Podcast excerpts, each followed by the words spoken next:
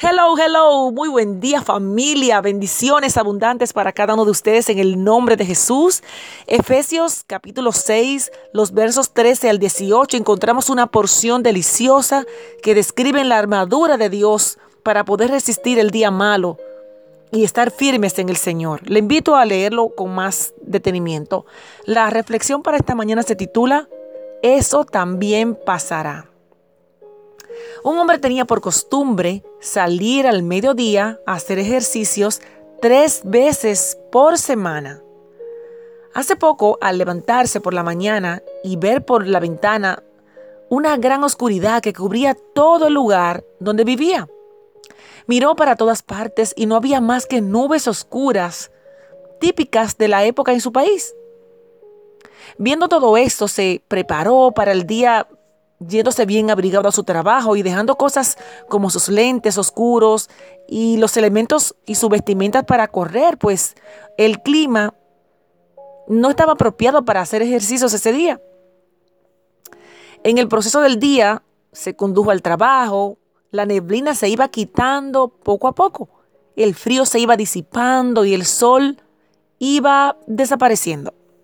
Al llegar al trabajo miró hacia el, sector de su casa en esa dirección y se dio cuenta de que estaba cubierto por esas nubes oscuras, pero que todo lo demás estaba soleado y le motivó a reflexionar. ¿Cuántas veces nos levantamos y vemos un panorama oscuro en nuestras vidas?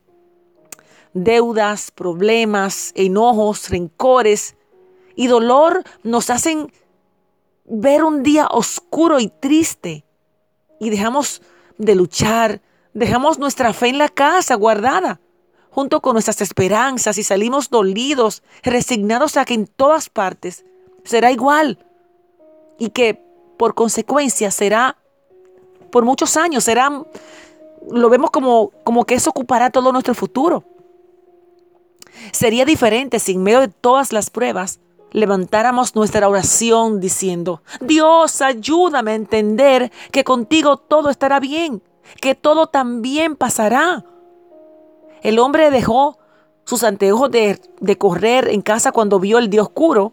Hmm, también ha dejado con frecuencia bien engavetada la fe cuando las cosas se ponen mal. Mis amados, no dejemos nuestra fe y nuestras esperanzas en la casa. No importa qué tan oscuro haya amanecido este día. Es seguro que de la mano de Dios pronto veremos que todo también pasará. Qué interesante cuando miramos las cosas desde el punto de vista de la fe, con los lentes de la fe, de la esperanza. Esto también pasará cuando tenemos a Dios como nuestro guía, como nuestra esperanza, como nuestro refugio, como nuestra ancla.